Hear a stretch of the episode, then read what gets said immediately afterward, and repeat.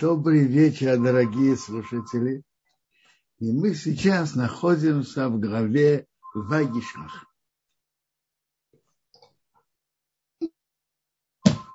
Как вы помните,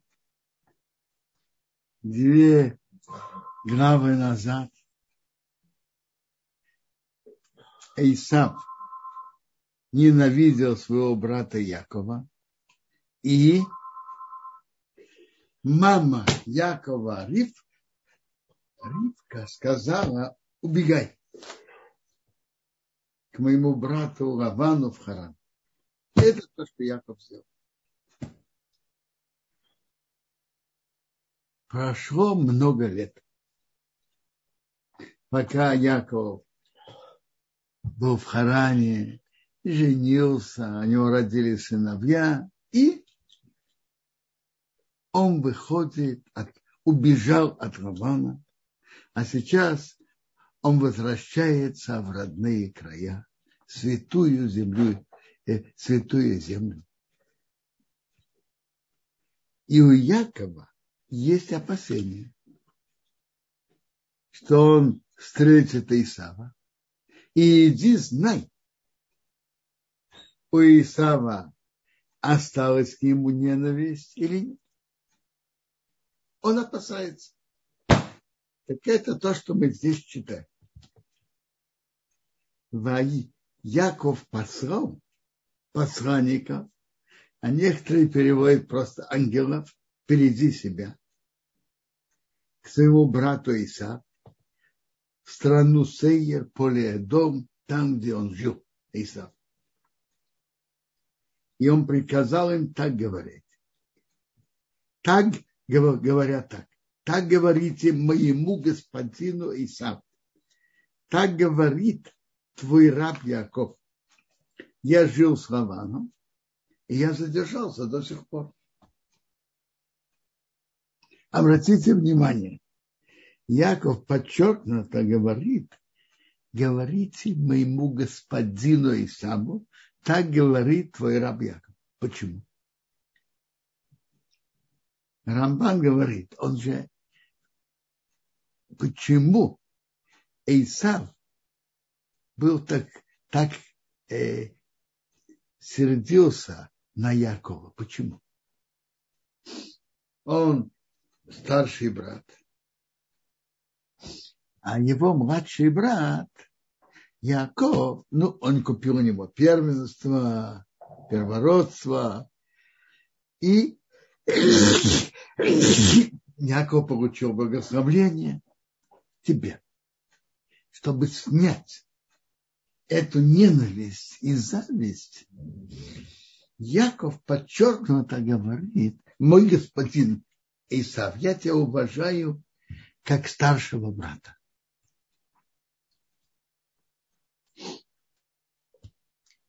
И теперь дальше он а себя он называет рабом. Убрать его ревность и ненависть. У меня был бык и осел, овцы, рабы и рабыни. Я послал сообщить мою, моему господину, то есть Исаву, найти симпатию в твоих глазах. Если кто помнит, Исав ненавидел Якова из-за благословления, которое отец ему дал. А что написано о благословлении? Из росы неба и жирные места земли. А тут это не от неба, не от росы неба, не от жирных места земли. Сколько? То есть браха у меня не видно, чтобы они были, э, чтобы она выполнилась. Поэтому незачем тебе меня ненавидеть. Вернулись посланники к Якову, говоря, мы пришли к твоему брату Гайсаву. Но и также он идет тебе навстречу, и 400 человек с ним.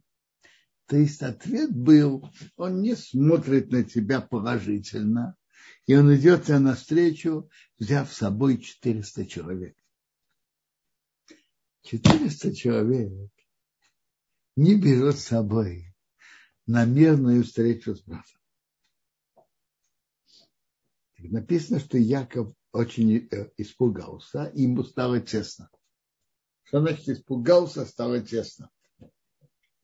Раши говорит так. Он испугался.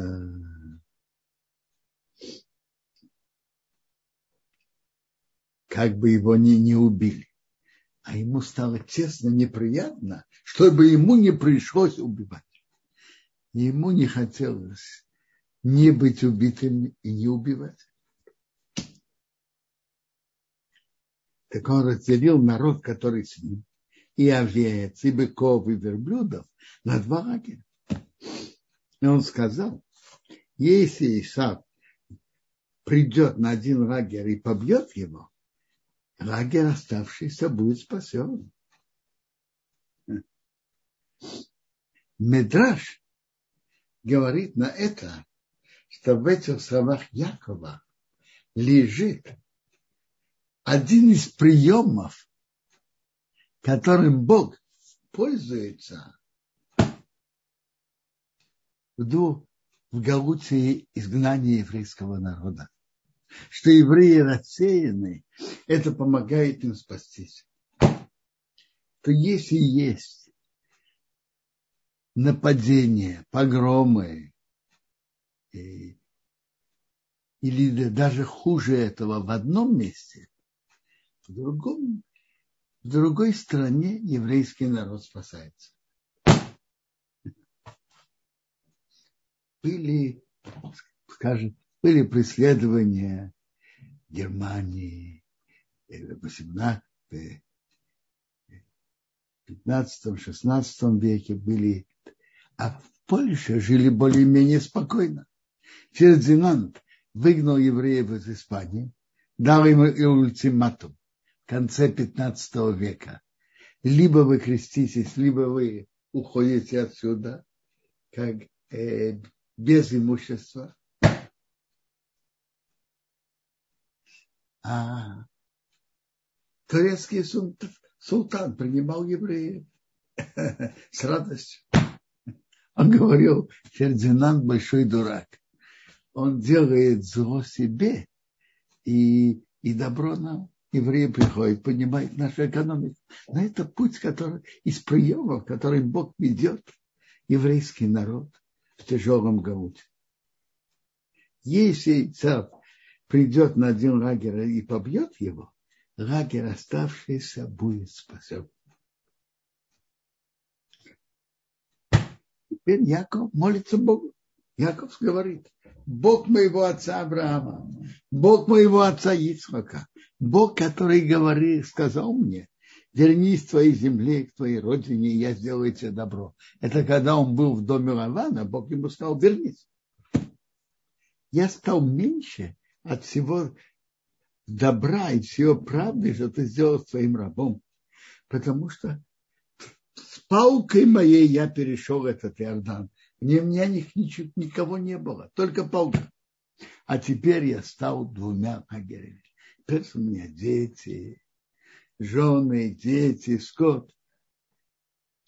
Спаси меня, пожалуйста, от руки моего брата, от руки Исава, потому что я боюсь его. Как бы он не пришел и побил меня маму с детьми. Теперь приводится, что молитва, молитве надо говорить четко. Спаси меня от моего, от руки моего брата, от руки сам. Поэтому он так говорит. Так приводится. Молитва должна быть четко. Бейс говорит, еще, что Яков боялся Исава в двух отношениях. Боялся его как бандита и боялся близости его с Яковом, чтобы он не влиял плохо на, на детей. Спаси меня от моего руки, моего брата, чтобы он не братался со мной. Мы жили отдельно. И от руки Исава.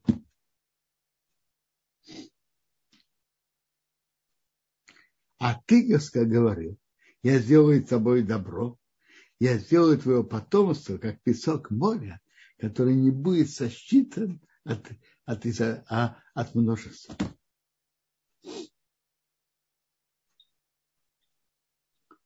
Он ночевал там в ту ночь и взял то, что пришло в его руки, в его руки подарок его брату Исаму. Подарок довольно солидный. 200 коз, 20 козлов, 200 овец, 20 баранов. Соотношение самец и сам, самок, самцев и, и, и самок по-видимому, это естественно. Сколько нужно самцов на, на, на, так, на такое количество самок. Тут видно, один самец на 10 самых достаточно. Довольно солидный подарок. Верблюдов кормящих с их детьми 30, коров 40, быков 10, ослиц 20, осов 10. Если так просто считать, выходит 550 голов. Довольно солидный подарок. Дал в руки его рабов, каждое стадо отдельно, и сказал своим рабам, проходите передо мной и сделайте простор между одним стадом и другим. А почему? А? Делайте интервал между одним стадом и другим. А? Для чего? Очень просто. А есть под... денежная стоимость подарка, а есть психологическое ощущение получения подарка. Когда один раз дают даже большой подарок, не чувствует, что тот дал ему много. А вот несколько меньших подарков создает такое ощущение. Представьте себе, Иса видит, идет в стад, ему говорят, что это для него. 200 коз, ну, хороший подарок. Потом интервал, ничего не придет. Потом вдруг, а, приходит еще 20 козлов, а, еще подарок. Затем интервал 200 овец. Интервал 20 баранов и так далее, и так далее. Психологически это ощущение, что он получает много подарков.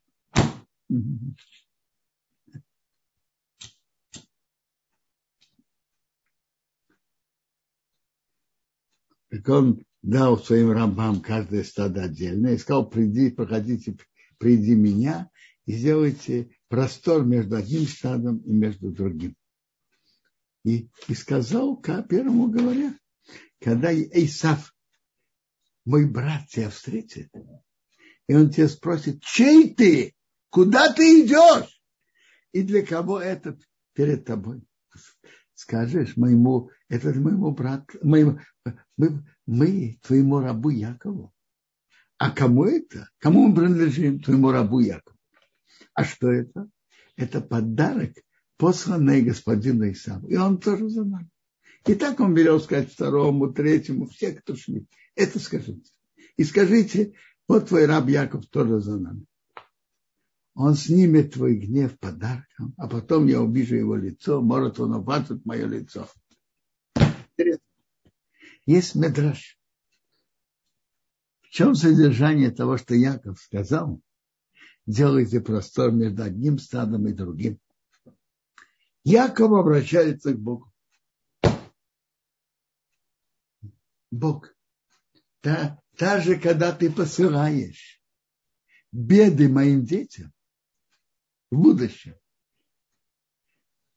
сделай перерыв, интервал между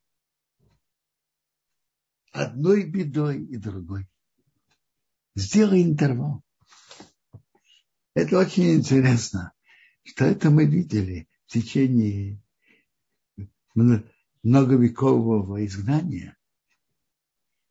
Это было из приемов, которые были и которым Бог вел. Были гонения, затем какое-то время спокойное, опять гонение, что был какой-то интервал между гонениями, чтобы можно было прийти в себя. Эти два интересных приема. Что если не одно, что есть, если Иса войдет, придет на один лагерь разобьет, второй будет спасен. То есть если в одном месте неприятности, в другом будет лучше. И второе, что есть интервал между одним стадом и другим, а намек, чтобы были интервалы между одним гонением и другим.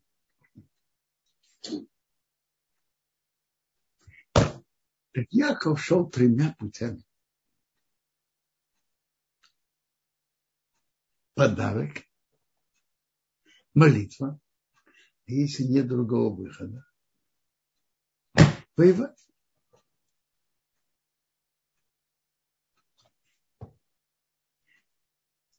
Интересно. Путь подарка – это был прием, которым много пользовался еврейский народ.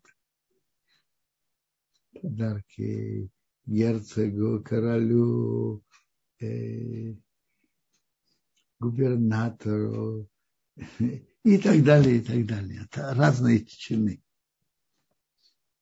И интересно, это работало и помогало. На все эпохи. Известно, что в царской России э,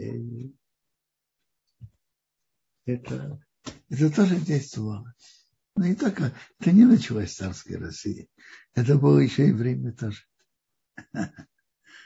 Мы приходили в Рим с пустыми руками.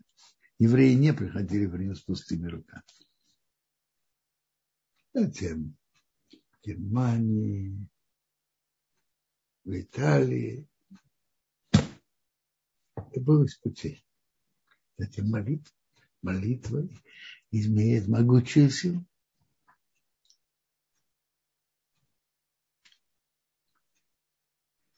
Во время изгнания это не было. Ход войны, говорит Роман, это когда нужно убежать, убежать.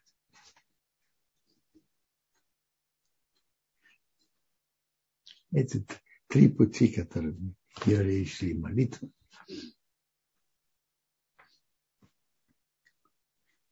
Подарок прошел впереди него, он ночевал в лагере. Ночью он встал, взял своих двух жен и двух рабынь и одиннадцать детей, перевел их перевод Ябык, взял их, перевел в реку, перевел, что у него. И вот тут Тора нам рассказывает, что было у Якова. Интересно, интересно, что у него было. Яков остался один. И боролся с ним человек всю ночь до восхода зари. И по закону с восхода зари это уже день. То он боролся всю ночь. Он увидел, не может его победить дотронулся до ложечки бедра и вывихнулась, вывихнулась ложечка бедра Якова, когда он с ним боролся. Сказал, отпусти меня, тот человек.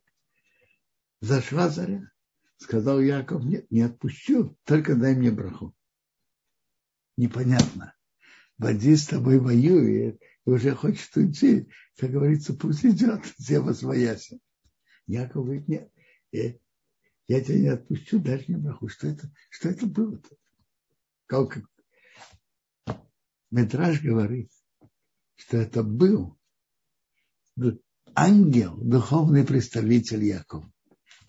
Сказал, признайся, что благословение не полагается по закону. Сказал, какое твое имя? Сказал Яков. Яков – это от слова пята, но можно его же перевести, как Яков обманул из того же корня. Так он говорит, не Яков будет названо твое имя, только Исраил. Ты был важным человеком, с ангелом и с людьми и сумел. Слово Исраил уже только царь Кел. Вельможа с ангелом. Вельможа. Другого перевода нет. Интересно. Это, что это символизирует? И как выглядел этот человек, с которым Яков боролся? Наши мудрецы приводят два мнения. Как выглядел этот человек в глазах Якова. Одно мнение, он выглядел как, наши мудрецы говорят, архилистус. Листус – это бандит. Архилистус – архибандит. Другое мнение, это Мудхохам не выглядело как большой мудрец. А, мудрец. Мудрец и бандит, тем более архибандит, не выглядит то же самое, не? А? Папа Зацо говорил на это так, это же был представитель Исава, ангел Исава. И его борьба показывала, борьба еврейского народа с его с ангелом Исава. И у Исава в его войне с еврейским народом он воюет на два фронта. Один фронт убивать. Как, а, не просто как бандит, как архибандит. Как Аман хотел уничтожить евреев. Как это делал Богдан Хмельницкий, убивал сотни тысяч евреев.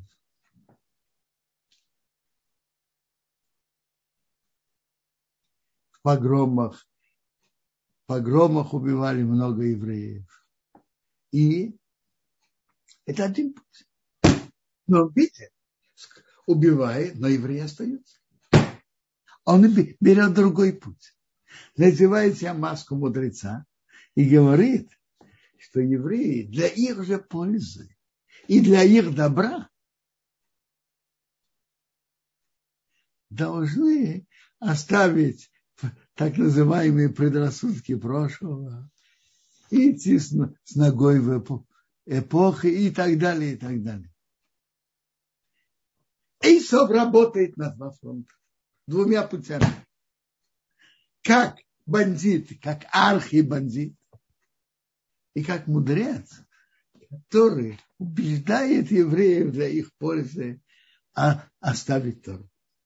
Работает обоими путями, но при всем этом то, что Яков с ним боролся, и он не сумел его, чтобы то не сумел победить Якова. Говорит, что еврейский народ остается, несмотря на, несмотря на все, на все преследования и несмотря на все убеждения.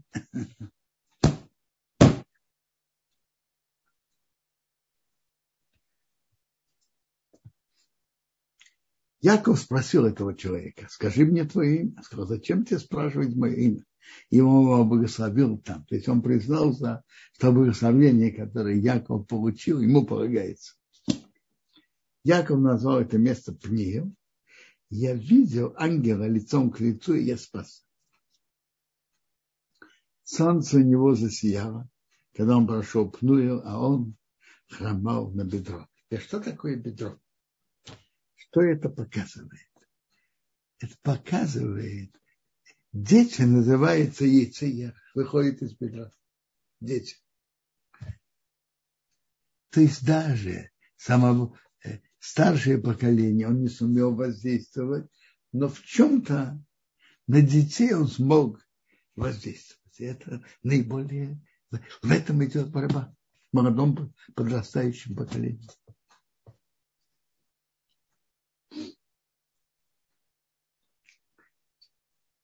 Поэтому евреи, сыновья, сыны Израиля не, не едят вот эту живу, которая отош, в бок, которая на ворочке бедра до сего дня. Это запрет. Потому что она тронулась до ворочки бедра Якова. До этой. Это запрет истории есть эту живу. И вынимают ее. Не едят. Говорят об комментаторы объяснения этого, что сыновья Якова чувствовали себя виноватыми, оставили Якова самого. И, и это то, что было.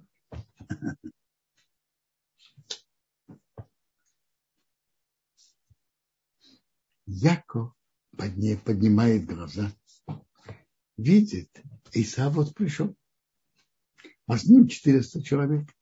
Он разделил детей, Лея, Роху и на двух рабынь он поставил рабынь их детей первыми, Лео ее детей последними после них, а Роху и Йосиф последними. Он прошел впереди всех. Поклонился до земли семь раз, пока он подошел до брата. А, семь раз поклонился, представляете себе? Поклонился, значит, то, как Гимара говорит, поклонился, значит, распластался на земле. И Исаф расчувствовался тоже от этого. Исаф побежал ему навстречу, обнял его, упал ему на шею, поцеловал, и они заплакали. Он поднял глаза и увидел женщин и детей. Сказал, кто это у тебя? И он сказал, это дети, что Бог помиловал твоего раба. Ведь Бог послал. Подошли рабыни, рабыни, они дети поклонились, то есть Била из Зюба. Подошла также Лея, ее дети поклонились, а потом подошел Есиф и Роху и поклонились. Интересно. У всех матери раньше, а потом дети. А у Есифа Йосиф и Роху. Почему? Наши приводят. Роху была красивой. И Йосиф сказал, я не хочу, чтобы Исаав засмотрелся на нее, и он пошел первым. Заставить своим телом маму. Он сказал, кто это за лагерь, который, этот, который я встретил? Он сказал, найти симпатию в глазах моего господина. Э, по-простому пшату, что это за лагерь, подарки. подарки. Вот теперь интересно разговор Якова и Исава. И разный подход их к жизни и главное отношение к имуществу. А? Он говорит, кто этот Хаги, то есть подарки. Рассказал найти симпатию в глазах господина. Видите, Тут не только подарок, тут и дань уважения, найти симпатию в глазах моего господина. Уважение. Подарок это не только денежный подарок. Это показывает, ты такой важный человек, что тебе полагается подарок. Известно было, в том числе в царской России, когда давали подарок и принимали, было бы хорошим признаком. Не принимали, не было хорошим признаком.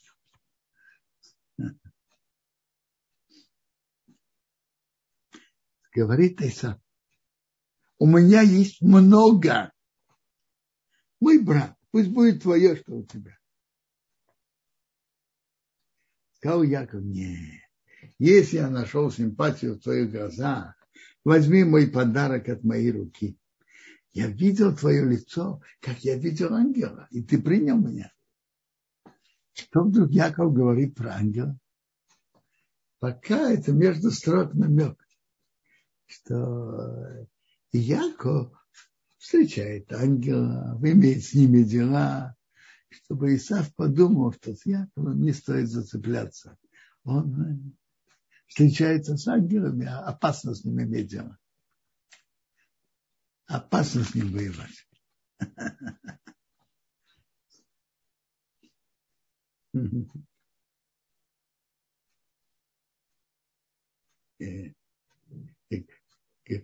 Говорят, что это, это то, что Яков намекнул прими мой подарок, который было принесено тебе, потому что Бог меня помиловал. У меня есть все. Он уговорил, его и взял. Видите, не только дал подарок, еще должен был уговаривать, чтобы он взял. Потому что подарок это не только подарок, это и дань уважения. Такой важный, что надо ему дать подарок. И важно, что он принимает. Так обратите внимание, разность, разница в отношении к им, имуществу у Якова и Исава. Как относится Исав? У меня есть много, много. Он хочет очень много. Это отношение Исава. У меня есть много, много. А как говорит Яков? Бог мне помиловал. У меня есть все все, что мне надо, Бог не посылает. У меня есть то, что мне надо. Все, что мне надо, мне Бог посылает. Он уговорил его, и тот взял.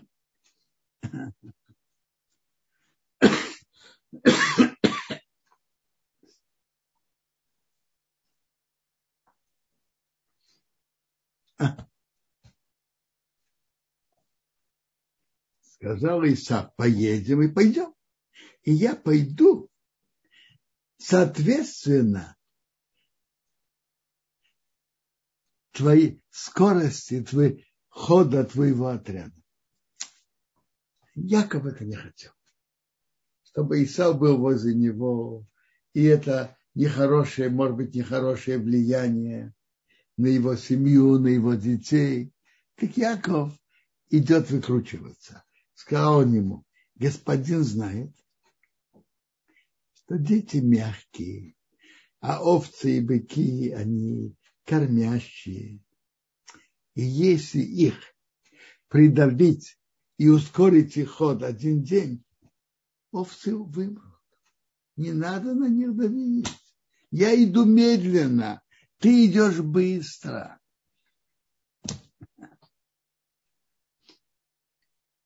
пусть пройдет мой господин. Видите, как он все время подчеркнуто говорит господин, впереди своего раба.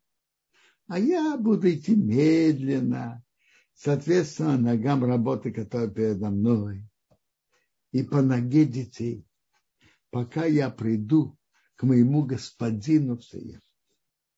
Действительно, в действительности Яков не собирался идти в Саев.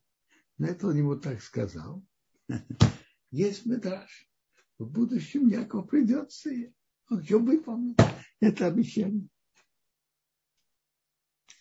Сказал Исав, Исав, а я оставлю с тобой и народа, который со мной. Я оставлю своих людей.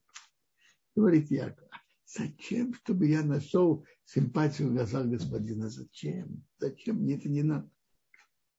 Исав вернулся в тот же день своей дороги в Саем. А Яков поехал в Сукот, построил себе дом, для скота делал Сукот.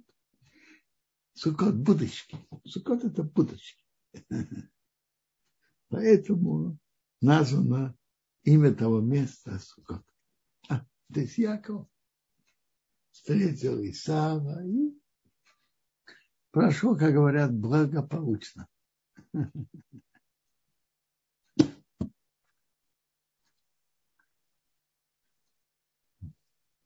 Мы видим тут осторожность и продуманность Якова, как вести себя с Исааком.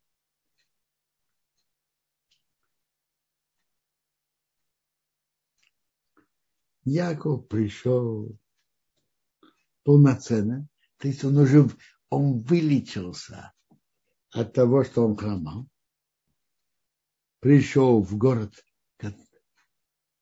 Шхем, который в земле к нам, когда он пришел из Паданаром и расположился возле города. И он купил участок поля, что он распростер там свою палатку от руки сыновей Хамора, отца Шхема, за сто кситов.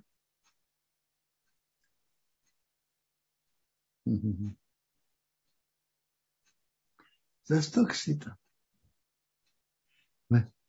В шекеле есть 20 кситов. То есть 100 кситов – это 5 шекелов. Так, что стоил участок земли. Стайпер разоцал, обсуждая стоимость поля, которое Яков купил у Эфрона, там написано 400 шкалей. Он говорит, что, по-видимому, это была очень завышенная цена, потому что не похоже, не похоже, что была такая бы значительная разница между полями. Там поле, тут поле. Там 400 шкалим, а тут 100 ксит, это 5 шкалим. 80 раз меньше. Поставил, ставил там жертвенник и назвал по имени связи с Богом.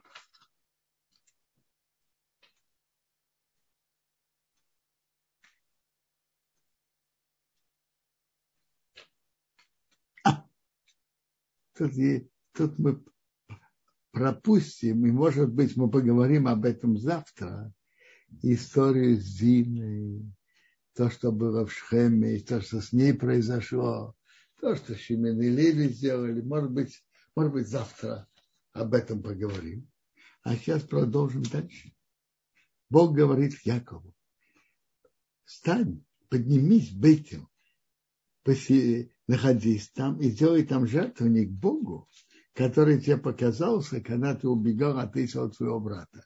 То есть, который при выходе Бог ему показался. Яков сказал дому и все, что с ним, уберите идолов, которые среди вас, очиститесь, поменяйте ваши одежды. Значит, идол. От идолов же нельзя иметь удовольствие. Я видел в комментарии с Форно, вообще-то идолы, если кто-то это аннулирует, они перестают быть идолами. Но тут они хотели отдалиться полностью. То есть у них, у них же были трофеи из города Шхем. Так если кто-то кто-то не еврей аннулировал, это уже перестало быть идолами, можно иметь удовольствие. Но Яков тогда, он хотел, чтобы не иметь идолы даже аннулированы, отдалиться полностью. Интересно. А почему поменяйте одежды? Иногда на одежде есть тоже разные, разные украшения, которые были. может быть, от идолов тоже. Но интересно. Комментатор Эвен Ибн Эзра говорит, поменяйте одежды, когда человек идет молиться Богу, что он поменял одежду, одет, одеться более уважаемо, когда он, тут он приносит жертвы, так сейчас мы увидим. То же самое, когда идет молиться перед Богом, одеться более уважаемо. Поднимем, встанем и поднимемся Бейсел. Я сделаю жертву не Богу, который ответил мне во время моей беды, был со мной в дороге, что я шел. Дали Якову все эти идолы в их руках и серьги, которые в их ушах. Яков их запрятал под деревом Эло, который возле Шхем.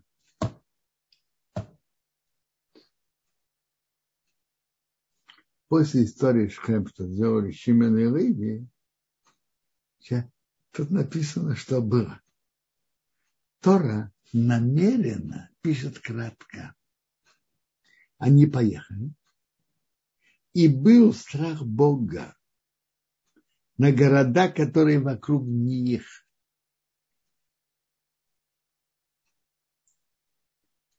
И они не гнались за сыновьями.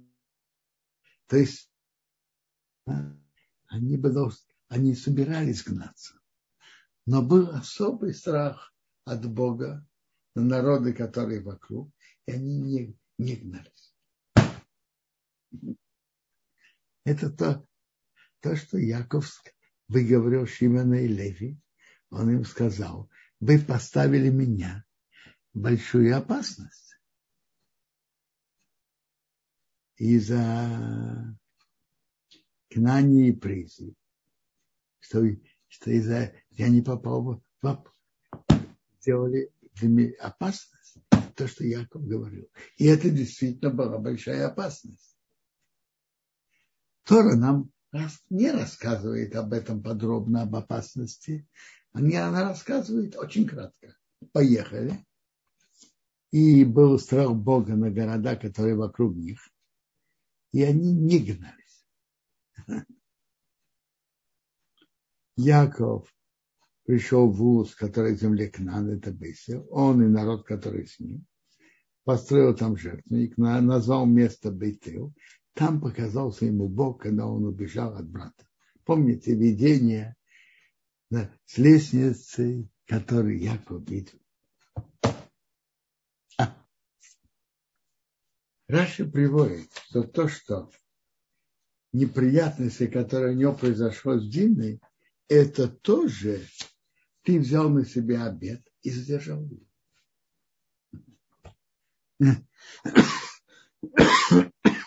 когда человек берет обед, лучше всего не брать. А когда человек берет обед, и он задерживает, это опасно.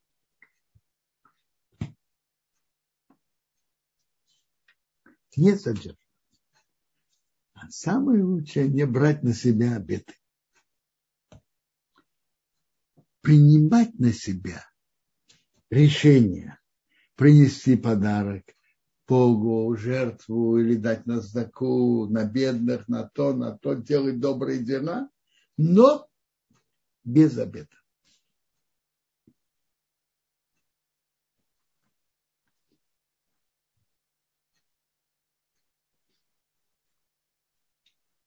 Построил там жертвенник, назвал место этого Кеубеткин. Это назвал место, чтобы Бог, который находится в Бейте. Такое, так назвал это место. Там ему показался Бог, когда он убежал от брата.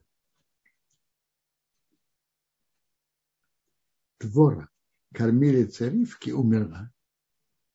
И она была похоронена под Бейсел, под деревом Алон. И названо это место Алон плачет. Приводится, что Тора сокращает и не пишет более подробно. Но приводится, что там пришло к Якову сообщение также и о том, что его мама Ривка умерла. Но Тора об этом, об этом не пишет, она на это только намекает. Прочитали часть, часть главы. И если есть вопросы, пожалуйста.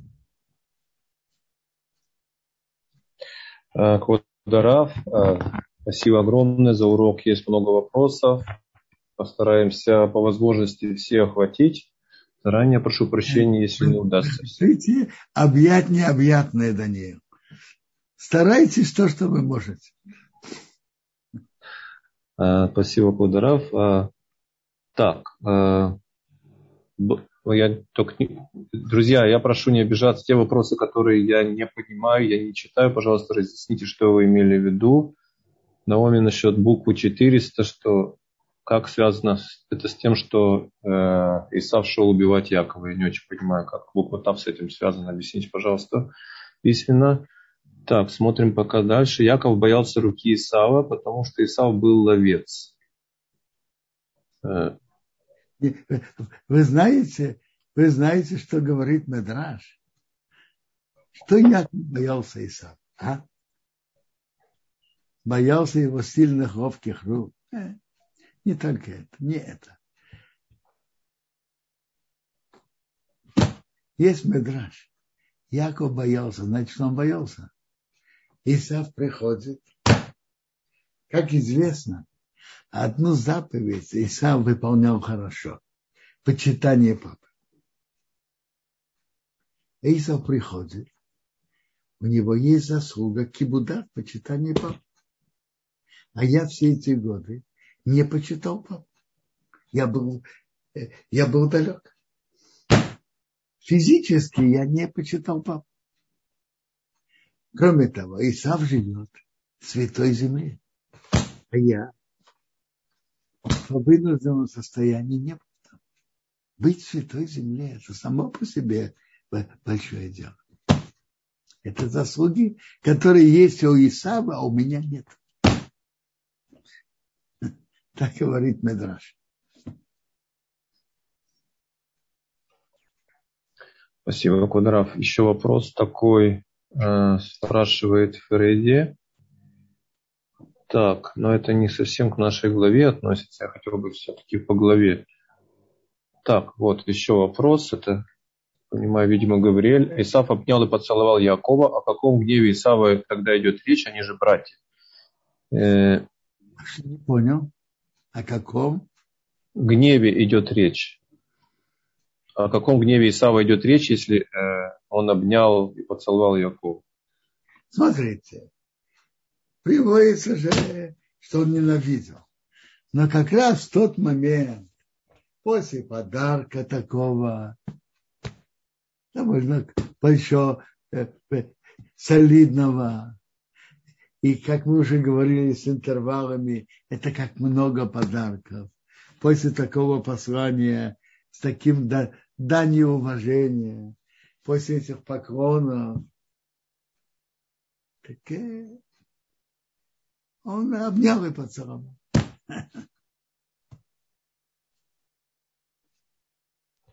А, спасибо, Квадраф. Еще такой вопрос. Известно, что кормилица сообщила Якову возвращаться домой. Почему Яков говорит, что ему сказал Бог?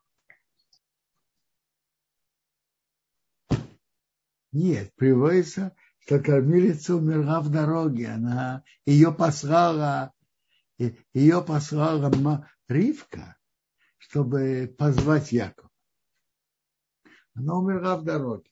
Но Якову когда он был в доме Равана, Бог сказал, во сне сказал ему, вернись, Бог ему сказал, а кормилица до него не дошла.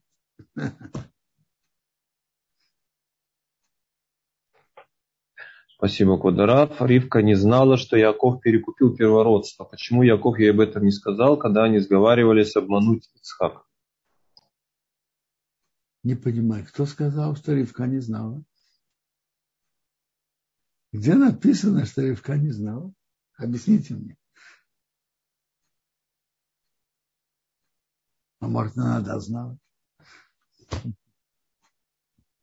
Ицхок не знал, это правильно. Кто сказал, что Ривка не знала?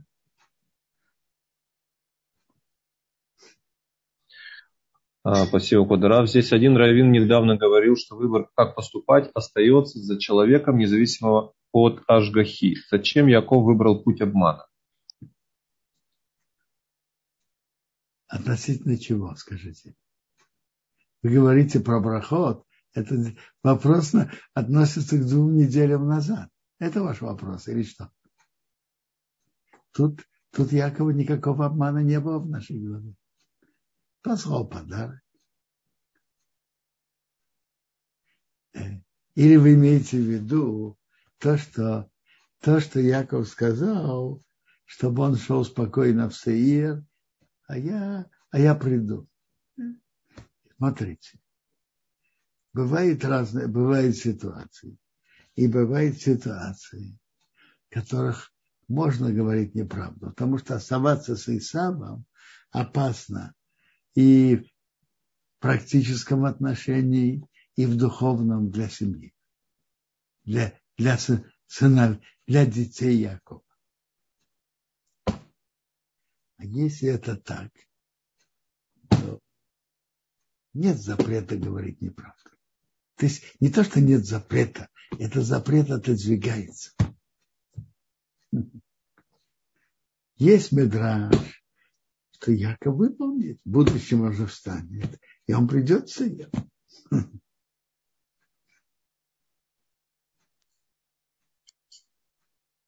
Я скажу, когда были в Советском Союзе, и был вопрос насчет соблюдения шаббата.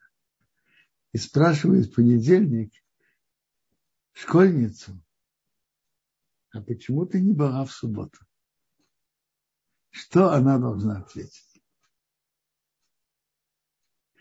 Сказать суббота очень опасно.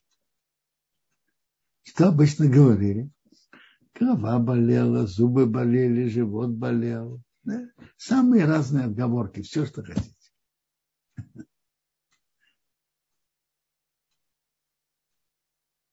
ситуации, когда иначе надо нарушить заповедь, в таких бывает ситуации, что можно. Вопрос другой. То, что тот Равин говорил, это правильно.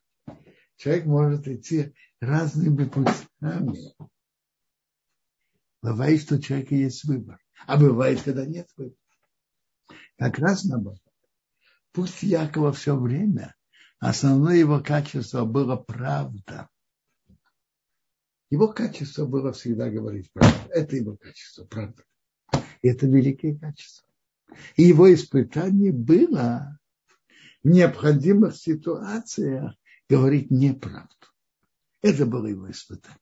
Качество Якова было как раз наоборот говорить правду. Ты тейн эметр Яков. Это великое качество говорить правду. И часть Бога правда.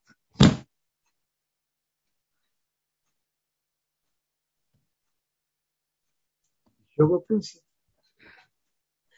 А, спасибо, Кодарав. Есть очень много вопросов, но я хотя бы постараюсь, чтобы каждый участник хотя бы по одному вопросу сумел спросить. А, Ашер спрашивает, а знал ли Иаков, что борется с ангелом? Спасибо. по-простому, в самом начале. Он не знал. Он же его все время спрашивает, какое твое имя, кто ты. По-простому, наверное, вначале он не. Человек. Медраж говорит, этот пасет скот, этот пасет скот. Так Медраж Раба рассказывает.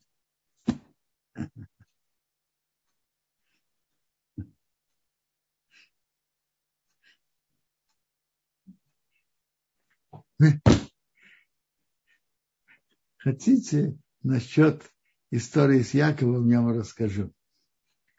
Историю живую, которая была не так давно.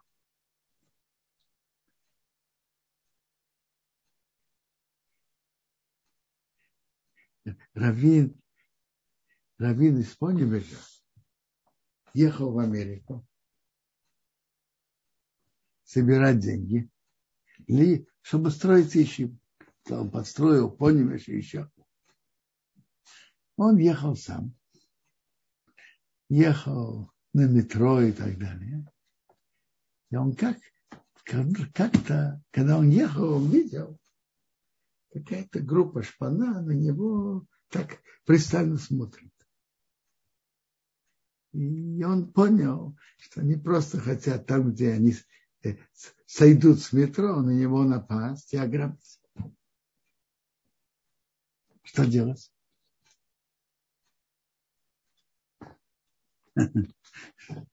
Он подошел к ним. Скажите, а где вот эта остановка? Они обрадовались, теперь э, он уже точно с ними вместе идет. Короче, они ему показали. Он им дал какую-то часть чемоданов, то-то. А где ты? Ты Пока они сошли, а он поехал дальше. Какой-то чемодан потерял, но поехал дальше и спасся. Ну скажите, в таком случае можно говорить неправду? Конечно, можно. В случае опасности можно.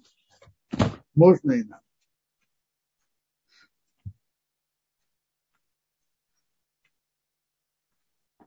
Еще вопросы? А, да, Квадорав. Э, Зеев спрашивает, вопрос такой, если Всевышний сказал, что произведу от тебя большое потомство, почему Яков боялся Исава? Ведь у него такая защита, почему он сомневался, и перед тем, как пойти к Исаву, он еще раз попросил защиты, и это выглядит как неуверенность. Смотрите, вопрос, конечно, очень хороший. Обещание Бога, ведь обещание. Рамбан говорит, что Яков боялся, может быть, он что-то нарушил. Может быть, то, что он сделал союз с Раваном, идолопоклонником. Может быть, он что-то сделал невзвешенно. Обещание – это обещание. Но если человек делает нарушение, то иногда может быть, что ему не, не полагается, что ему это обещание выполнит. Так я понимаю слова Рамбана.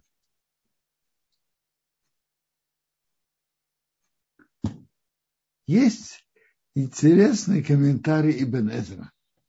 Ибн Эзра говорит совсем по-другому. Он говорит так, обещание, конечно, обещание, но кому Бог обещал? Якову. А что Яков говорит, я боюсь? Как он не пришел бы и побил мам с детьми. За себя Яков не боится вообще. Он боится за мамы детей. Обещание было мне. Это так, так говорит Ибн А Рамбан говорит, что он боялся, что, может быть, он что-то сделал плохо. Он, э, может быть, то, что плохо, что он заключил союз, скажем, с Раваном и его покойником, например. А тот, кто получает обещание, и он делает плохое дело, говорит, что надо ему выполнять обещание.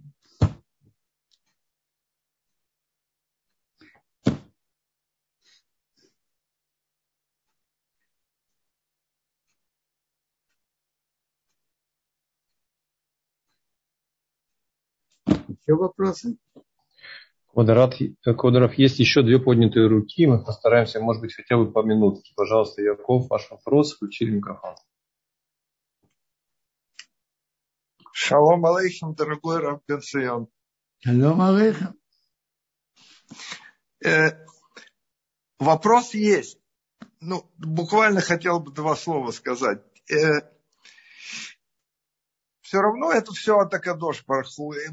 Боялся Яков, э, был он правдивый человек. А есть медраши, что говорят как раз, и, и правда не хватало. То есть, и, а Миха нам говорит, что придет время и даст Акадош Барху правду Якову и Хесет Аврааму.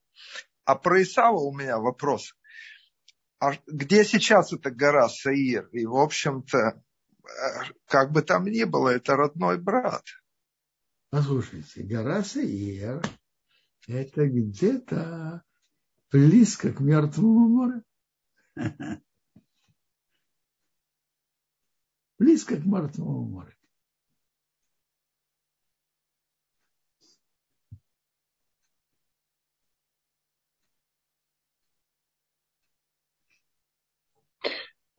Квадорав, еще последний вопрос. Маира, пожалуйста, ваш вопрос. Включили микрофон.